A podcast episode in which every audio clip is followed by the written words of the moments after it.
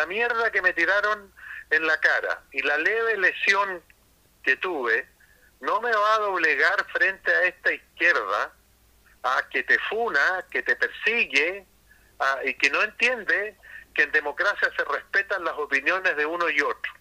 Solamente estaba en una ceremonia de aniversario y cuando la ceremonia se inició hubo personas que empezaron a gritar y cuando terminó y yo me dirigí a mi auto, tres personas y uno de ellos me tiró, em, digamos, mierda, si esa es la verdad, excremento en la cara y en, mi eh, con agua, en, una, en unas botellas con agua y con excremento. Eso fue lo que hicieron. Y yo los enfrenté eh, y bueno, más tarde Carabineros lo, lo detuvo.